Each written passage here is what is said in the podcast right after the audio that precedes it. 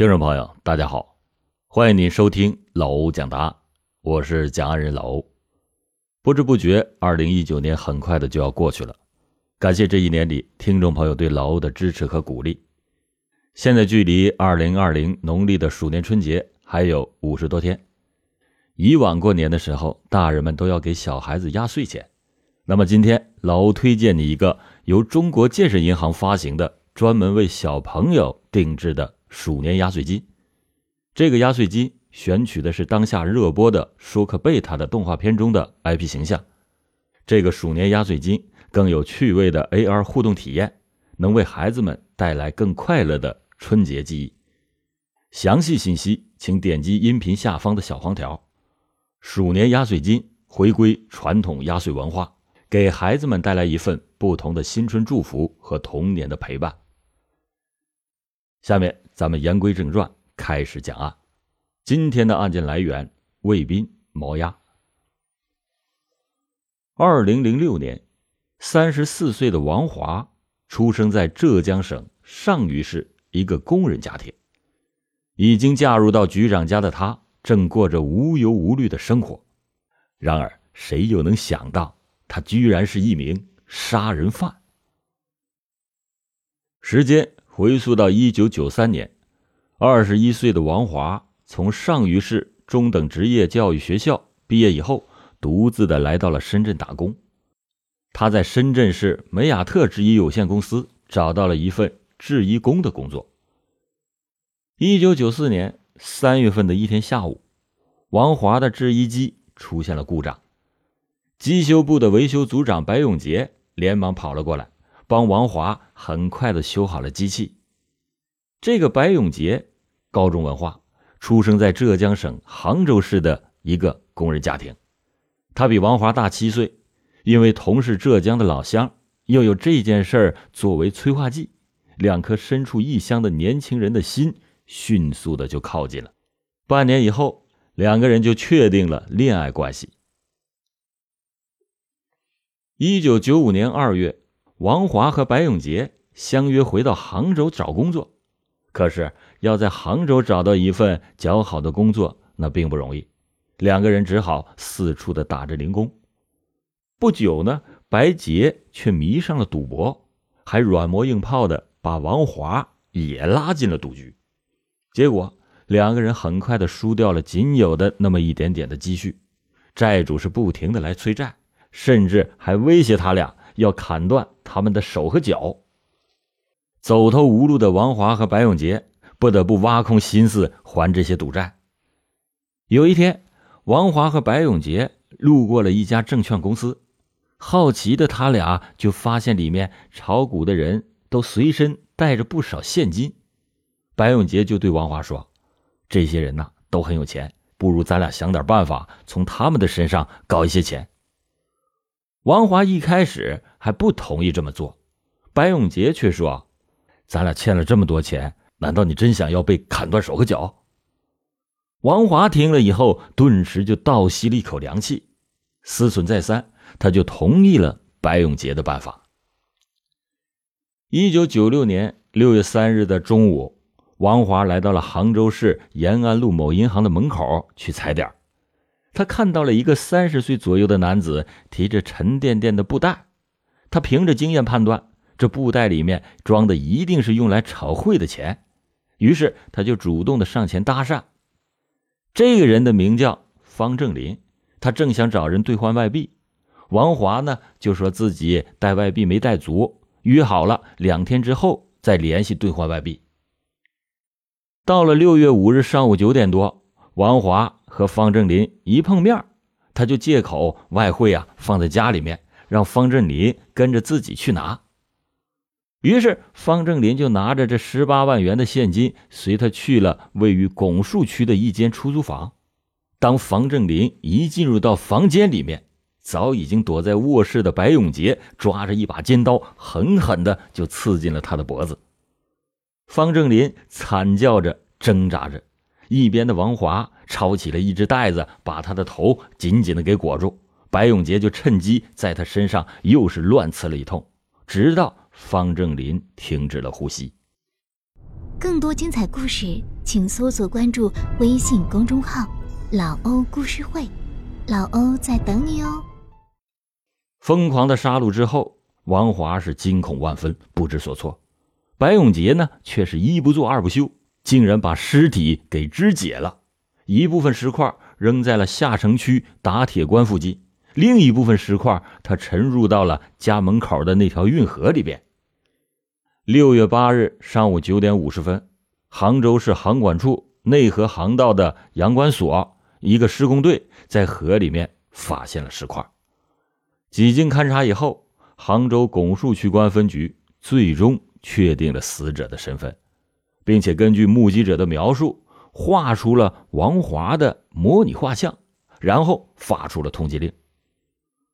王华和白永杰在杭州东躲西藏了一段时间，白永杰很快的又把还赌债以后剩下的谋命钱都给输了个精光，而王华呢，却每天饱受着噩梦的折磨。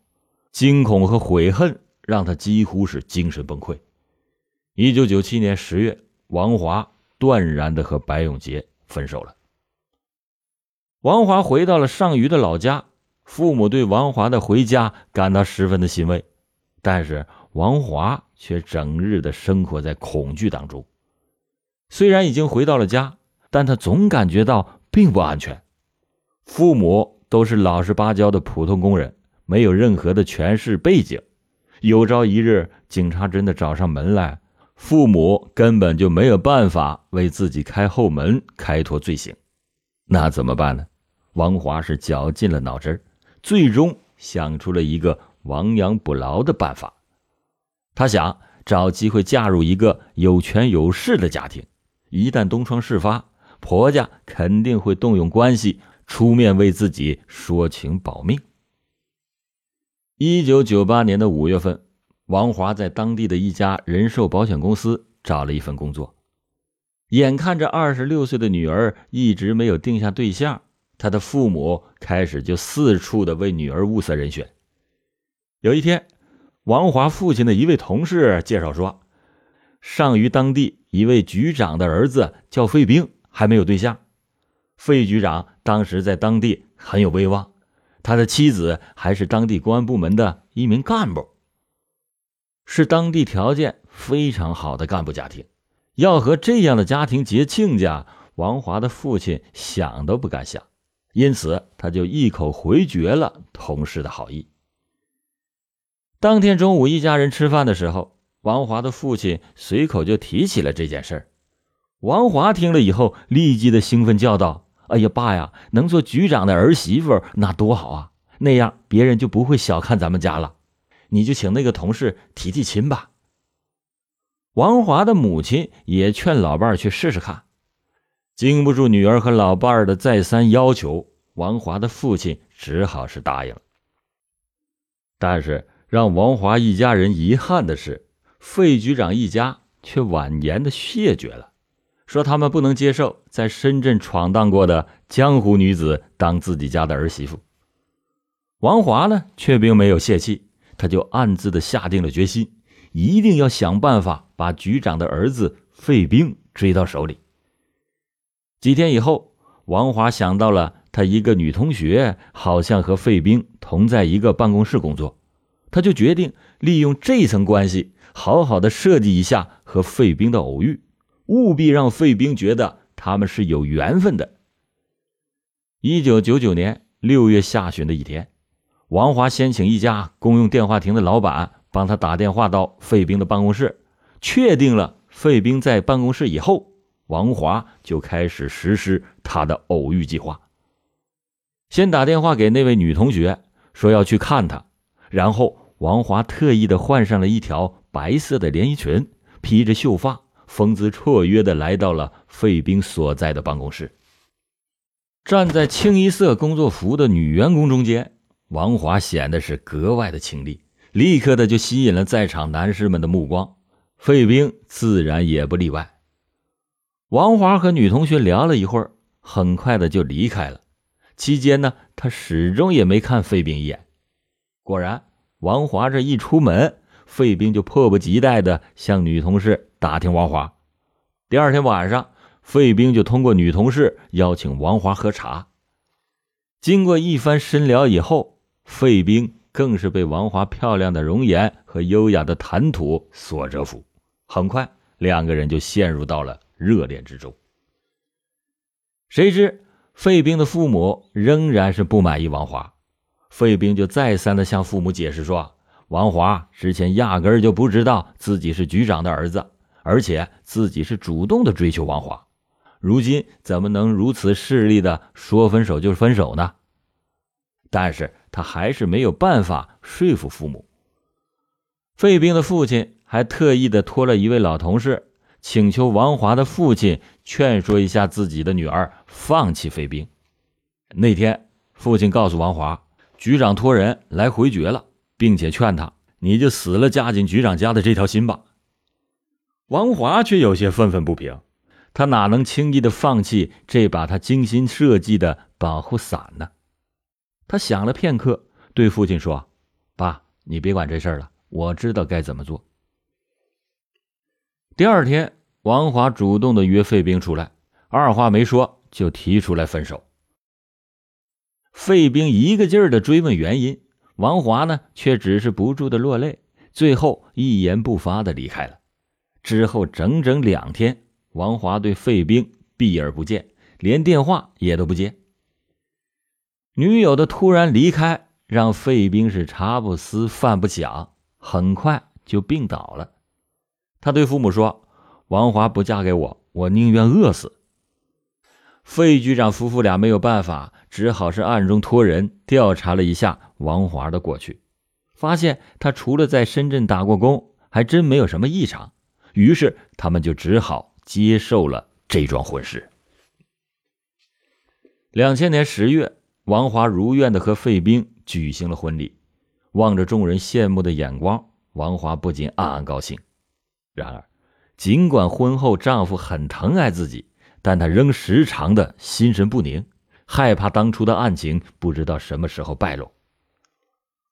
怎样才能取得这一家人的认同？即便是事发。也能得到他们的庇护呢？这是王华思考的最多的问题。在他的潜意识里，觉得婆婆从事警察工作，如果使婆婆接纳了她，也就是为自己找好了后路。左思右想了好多天，王华终于又有了新的计划，那就是千方百计的讨好婆婆，让婆婆喜欢上自己，同时尽快的怀孕生子，套牢这一家人的心。结婚不到一个月的时候，费斌给王华买了一件白色的大衣。正当王华试衣服的时候，婆婆穿着警服突然回了家，看着镜子前面的王华，婆婆就埋怨说：“赶紧脱了，穿白色的太不吉利了。”王华闻声一转头，猛地看到一身警服的婆婆，当时吓得张大了嘴巴。回过神来，他赶紧脱下了大衣，到厨房端来了一杯蜂蜜水，小心翼翼地递到了婆婆的手上。看到婆婆喝下去以后，他才松了一口气。此后，王华把所有的白色衣服都收了起来，哪怕衣服上只有一小块白色，她都不敢再穿上身。如此小心翼翼地讨好婆婆，她终于渐渐能看到婆婆的好脸色了。但是，结婚一个月以后，王华没有怀孕，这本来很正常。可王华却焦急不安起来。她回到娘家，向母亲讨教，悄悄的翻书找方法。半年以后，终于是怀孕了，但是她又担心怀的不是男孩。她想，婆家有权有势，丈夫又如此的疼爱自己，自己只有生一个男孩，才会使婆家人在乎自己。这样顾虑重重，常常的令她寝食难安。二零零二年三月，王华终于如愿的生了一个儿子，可是她才高兴了几天，突然就被诊断出乳房有一个良性的肿块，不得不动了手术。费冰只要是一有空，就守在她的身边照顾，婆婆呢却不大乐意了。有一天，王华在阳台上收衣服。婆婆看见了，说：“还麻烦你收衣服干什么呀？让费兵来不就行了吗？”王华听了婆婆的话，竟然一下子紧张起来，反复的揣摩婆婆是否对自己印象不好。当天晚上，王华就闪着泪光对丈夫说：“你以后你忙你的，不要对我太好了。我平平淡淡的过日子就已经很满足了。”对于妻子如此奇怪的说法，费兵觉得一头的雾水。二零零四年三月，王华因为长期的做家务、过度的劳累，导致腰椎部位出现了严重的病症。没过几个月，她又因为阑尾炎住院开刀。出院的那天，婆婆关心的问她说：“你总是生病，可能是不适应环境吧？也许啊，换个环境对身体有好处。”王华紧张的连忙摇着婆婆的胳膊，哀求着说：“妈呀，都怪我身体不好，你可别赶我走啊！”婆婆对王华的反应十分的惊讶，说：“你怎么回事啊？我可没说要赶你走啊！”这一天夜里，王华却想了很多，她担心如果有一天被婆家赶出门，那就等于是把自己赶上了绝路。想着想着，她就摇醒了丈夫，痛哭着说。你不会不要我吧？我不想被赶出这个家。费兵对王华的举动很是奇怪，就安慰他说：“我怎么会不要你了呢？你想的太多了。”巨大的精神压力让王华越来越敏感多疑。每次只要是一出门，王华总是把头发披下来，还戴着一副墨镜，路人多看了几眼，他就浑身的冒冷汗。最让王华头疼的是。婆婆经常在吃饭的时候问她在深圳和杭州的经历，每次王华都是如坐针毡，觉得自己就像是被审讯的犯人。好几次，王华都梦见自己被警察抓了，而且审讯自己的就是婆婆。一天，王华听到公公婆婆在讨论搬家的事儿，以为他们要自己搬出去，顿时的就恐慌起来。她决定不遗余力的要讨好婆家人，就特意的向亲戚们打听婆婆的各种喜好。当她得知到婆婆喜欢穿裙装的时候，就在婆婆的生日当天送了一套价格不菲的裙装。婆婆呢，平常经常的加班，因此无论婆婆回家多晚，王华都等她吃饭、洗漱完毕以后才回到房间睡觉。不仅如此，每天早晚。王华都为婆婆现磨一杯豆浆，婆婆换下来的衣服，她都主动的洗净晾干，整齐的挂到衣柜里。渐渐的，婆婆真的就被打动了，不仅对她有了笑脸，还直夸她是个好媳妇。王华这才暗暗的长吁了一口气。就这样，王华逐渐得到了婆家的承认和喜欢，也开始感觉到身为局长儿媳不一样的待遇。二零零五年夏天，王华去电力局申请安装风谷电，这样晚上的电费价格就相对便宜一些。当他来到电力局的时候，才发现没有带证件。这时候，一位办事员对他喊道：“哎，你不是费局长家的小王吗？你也来办申请啊？”王华点了点头。没等他多想，这位女办事员就说：“啊，你直接填张表就行了。”说着，他就帮王华。办了手续，这件事让王华感觉到，当局长家的儿媳妇果然是高人一等啊。有了这种感触以后，王华为了减轻内心的负罪感，还对一位贫困的女大学生进行了捐助。这位女大学生毕业的时候找上门来，当众是边哭对王华道谢。这件事传开以后，人们都称赞说：“费局长家的儿媳妇啊，真是菩萨心肠啊。”王华听罢了以后，更加的暗暗为自己的谋略感到得意洋洋。就这样，随着婆家人对王华的感情日益加深，王华内心的罪恶感也被越来越多的优越感和安全感所冲淡。他天真的以为噩梦真的慢慢的离自己远去了，但是他万万没有想到，恶有恶报，最终还是应验到了他的身上。二零零六年五月初，杭州市拱墅区公安分局得到了一条重要的线索，说上虞市有个姓王的女人，十年前曾经在当地的某银行附近炒汇套现。警方进一步调查得知，这个女人就是王华。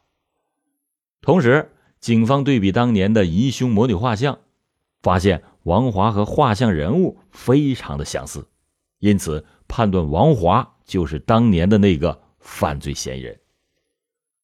二零零六年五月二十二日的傍晚，上虞市公安局和杭州市拱墅区公安分局的刑警一起在费家。把潜逃了十年的王华当场抓获。在王华被戴上手铐的那一刻，他痛哭着对年幼的儿子说：“儿啊，妈妈可能再也见不到你了。”听到儿子撕心裂肺的呼喊，王华是痛不欲生，几乎是瘫软着被架上了警车。第二天上午，杭州市。拱墅区公安分局刑警在下城区三塘公寓的一栋住宅楼里面，把白永杰也当场抓捕归案。当周围的人听说王华是个藏匿多年的杀人犯的时候，都感到十分的意外。王华父母得知到女儿执意的要嫁入干部家庭，背后竟然隐藏着这样的打算和心机，最初怎么也不能相信，而后呢，又感到万分的羞愧。但最感意外的莫过于王华的丈夫费兵。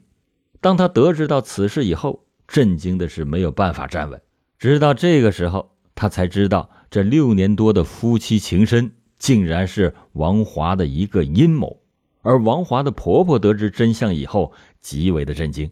原则性很强的老人家，气恼都来不及，又怎么会替王华说情呢？好了，感谢您今天收听老欧讲答案。老欧讲答案，警示迷途者，唤醒梦中人。